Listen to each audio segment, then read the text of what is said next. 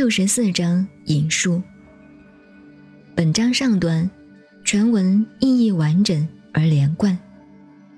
其大意为：一、注视祸患的根源，在祸乱发生之前，先做预防；二、凡事从小成大，由近至远，基层的工作十分重要。